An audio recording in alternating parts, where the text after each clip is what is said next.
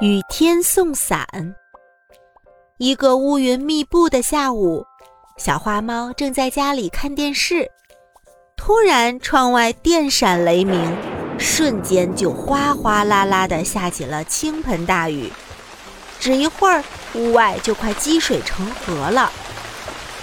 这时，远处传来一阵阵急促的脚步声。小花猫连忙从窗口探出头来看个究竟。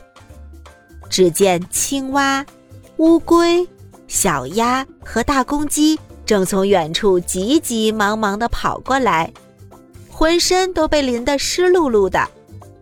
乐于助人的小花猫二话不说，马上找出家里唯一的小花伞冲了出去。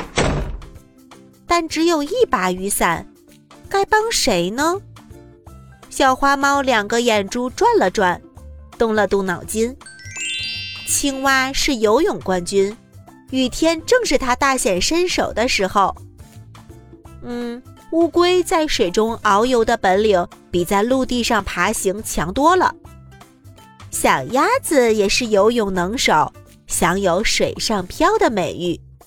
那么，只有大公鸡，它最怕雨淋了。嗯，它最需要这把伞。小花猫拿定主意后，就高声大喊：“喂，大公鸡，请留步！”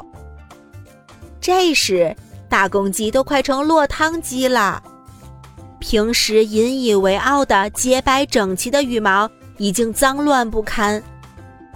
它拖着渐渐沉重的脚步，气喘吁吁地跑在后面。它听到小花猫的呼唤，连忙停了下来。小花猫关切地说：“大公鸡，给你伞。”大公鸡感激地接过伞，连声说：“哎呀，小花猫，你真是雪中送炭啊！太感谢了。”大公鸡撑着小花猫的伞，高高兴兴地回了家。